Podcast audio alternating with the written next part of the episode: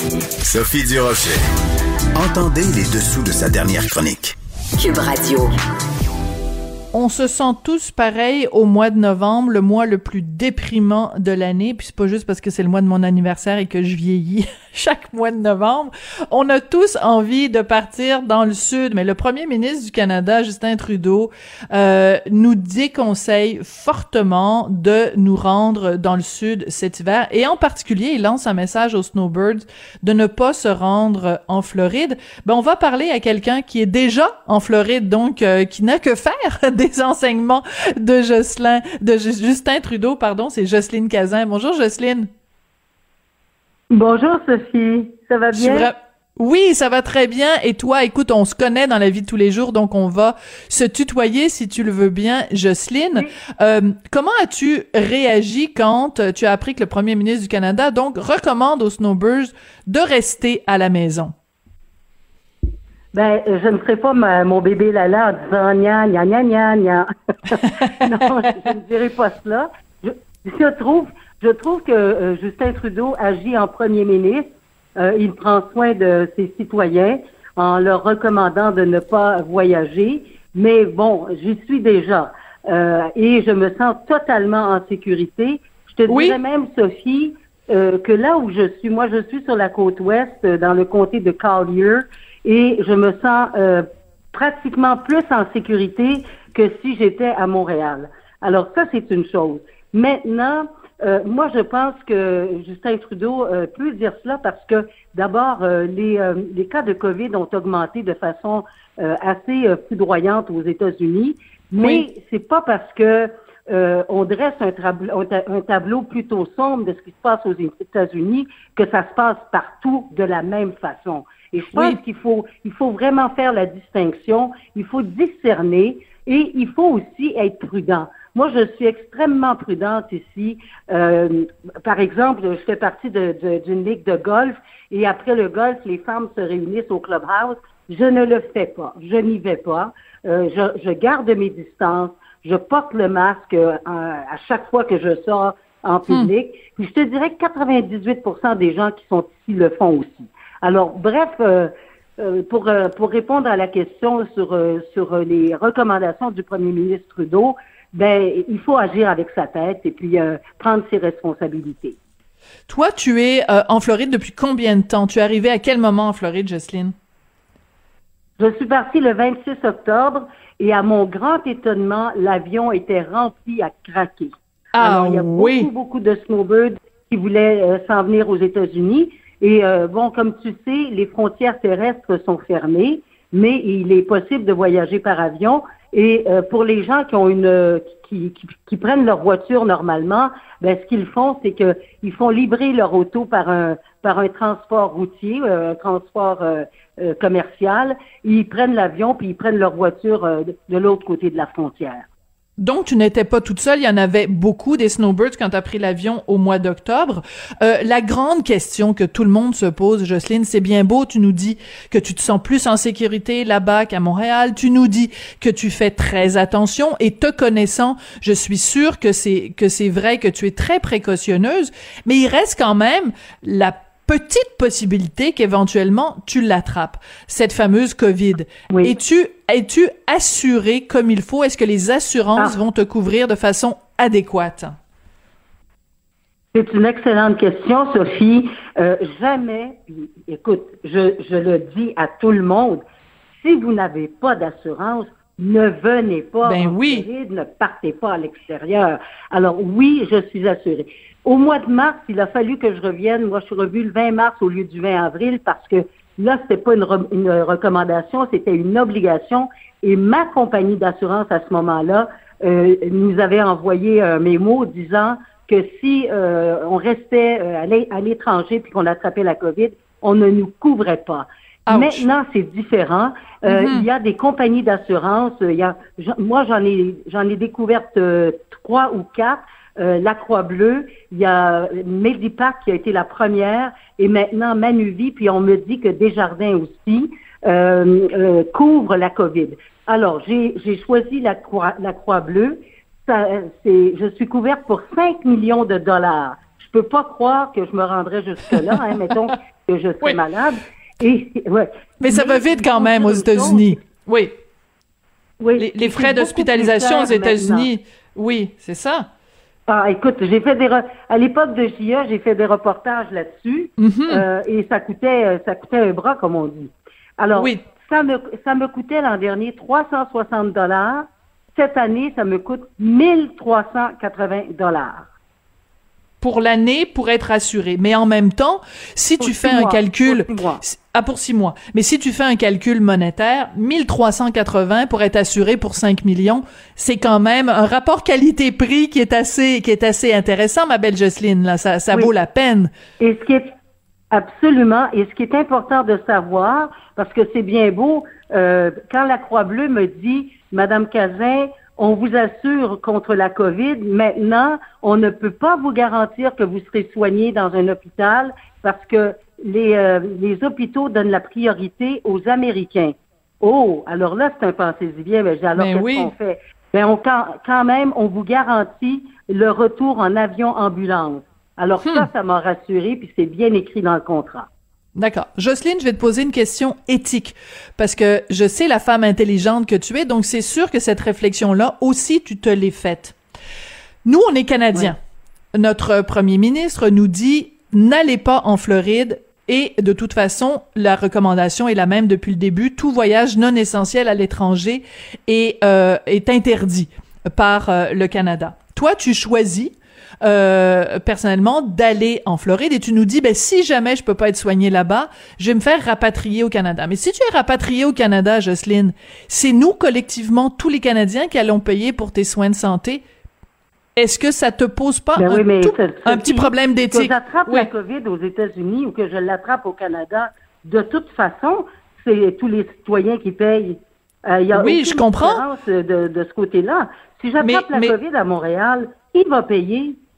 Oui, je comprends, Jocelyne, mais je fais juste, je fais l'avocat du diable. Je fais l'avocat du diable. Si tu l'attrapes à Montréal, tu auras respecté les consignes du gouvernement. Alors que là, si tu l'attrapes en Floride, ce sera du fait que tu auras euh, contrevenu à... Non, mais je fais, je fais juste l'avocat du diable. Je trouve que c'est une discussion qui est intéressante. C'est correct, c'est correct, j'écoute. Tu comprends? C'est comme une, une mère... C'est une mère qui dit à son enfant, ne touche pas le poil ben si tu touches le poil puis que tu te brûles, ta mère va peut-être être un petit peu fâchée contre toi en disant ben je t'avais dit de pas mettre ta main sur le poil. Là Justin Trudeau nous dit allez pas en Floride. Tu comprends? Oui. Sophie, alors là, je pense que c'est très important d'aller au deuxième degré. D'abord, euh, je, répète, moi je suis allée en Floride le 26 octobre alors que la grande recommandation a été faite hier par euh, M. Trudeau. Mais c'est pas, il n'y a pas juste ça. Que veut dire M. Trudeau dans son message? C'est que ça sera pas comme au mois de mars. Au mois de mars, là, puis au mois d'avril, puis au mois de mai, quand les gens étaient à l'extérieur, le gouvernement a payé pour le retour des citoyens euh, qui, qui, étaient, qui étaient pris à l'étranger. Là, il mhm. est en train de nous dire, écoutez, là, si vous prenez le risque d'aller à l'extérieur, ben comptez pas sur le gouvernement cette fois-ci pour qu'on vous rapatrie. Alors, je suis tout à fait d'accord avec ça, complètement. Moi, qui est-ce qui va me rapatrier? C'est ma compagnie d'assurance pour laquelle j'ai payé. D'accord. Non, non, mais c'est bon. Mais c'est pour ça? que j'aime ça. Mais c'est pour ça que je t'aime, Jocelyne.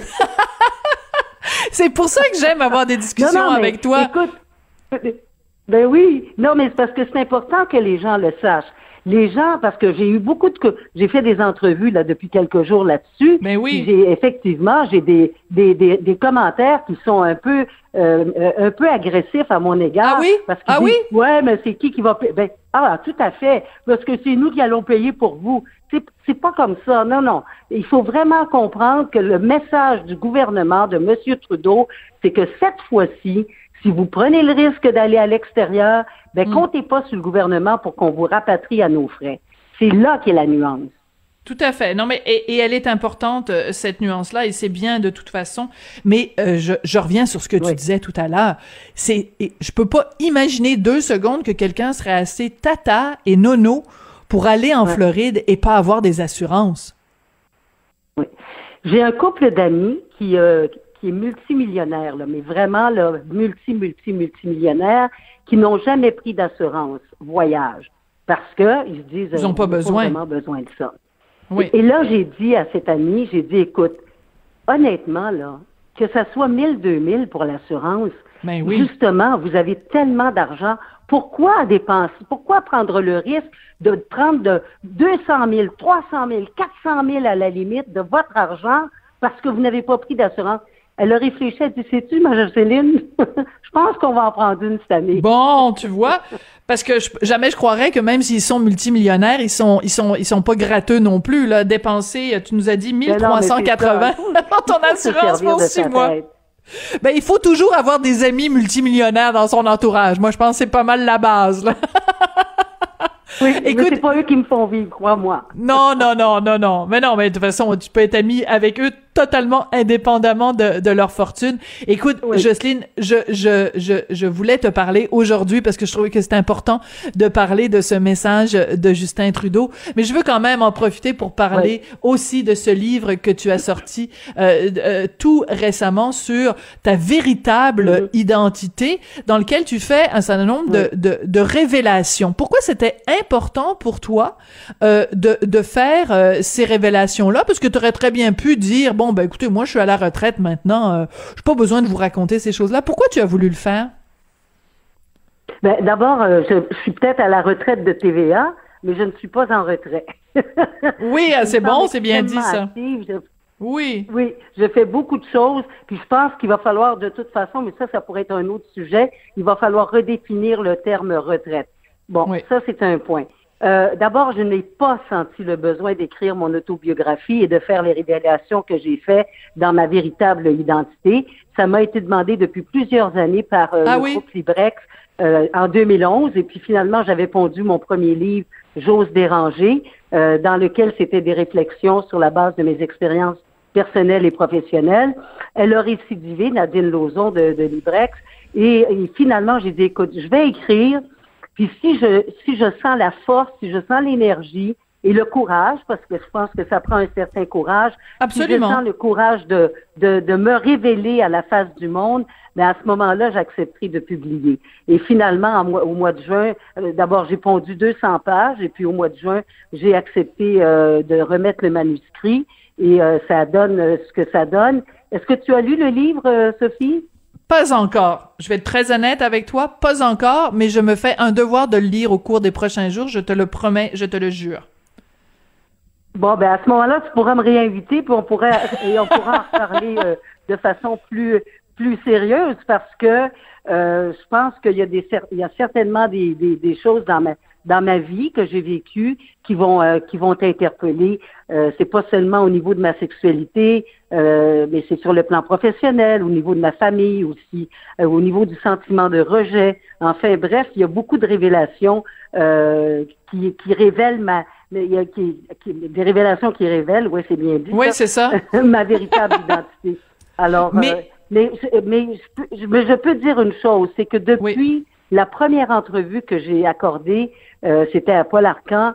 Honnêtement, je me sens tellement libérée et j'espère que les femmes et aussi les hommes qui vont lire mon livre vont, vont, vont arrêter d'avoir cette espèce de boule à l'intérieur de la poitrine qui nous assaille pendant toutes ces années. C'est vraiment comme ça que tu te sentais? Tu avais une boule parce que tu n'étais pas... Euh, ah, tu ne tu ne montrais pas la vraie Jocelyne. Ben nous on la connaissait dans ta vie privée évidemment, mais le grand public ne la connaissait pas la vraie Jocelyne. C'était vraiment comme une boule? Ah, écoute, c'était une boule à l'intérieur de la poitrine, euh, une, angoisse. Moi, j'ai toujours hmm. dit que j'étais une angoissée, mais je savais pas nécessairement pourquoi, mais là, je le sais parce que je l'ai plus, cette boule-là. Ben écoute, alors je te promets que je lis ton livre et que la prochaine fois qu'on se parle, on pourra s'en parler euh, plus en détail. Mais euh, je voulais le mentionner, pas faire semblant que le livre n'existait pas, mais je voulais évidemment te parler aussi de ta présence euh, en Floride. C'était c'était ça le sujet du jour. Mais écoute, je t'embrasse à distance. Maudite chanceuse, dis-nous donc pour en terminant, je dis ça avec affection évidemment. dis-nous donc quel temps il fait en Floride aujourd'hui? Alors ce matin, moi j'étais au tennis, là, juste avant qu'on se parle, et c'était le matin idéal pour jouer au tennis, une belle petite brise, un 28 degrés. 28! Ah, euh, et un ciel bleu, un ciel bleu à la grecque. Bah, c'est vraiment pas juste. Je t'embrasse. Merci beaucoup, Jocelyne Cazin. C'est comme ça que se termine l'émission. Et non, il fait pas 28 degrés au Québec. c'est comme ça que se termine l'émission. Merci beaucoup à Sébastien Laperrière à la mise en onde, Hugo Veilleux à la recherche et on se retrouve demain.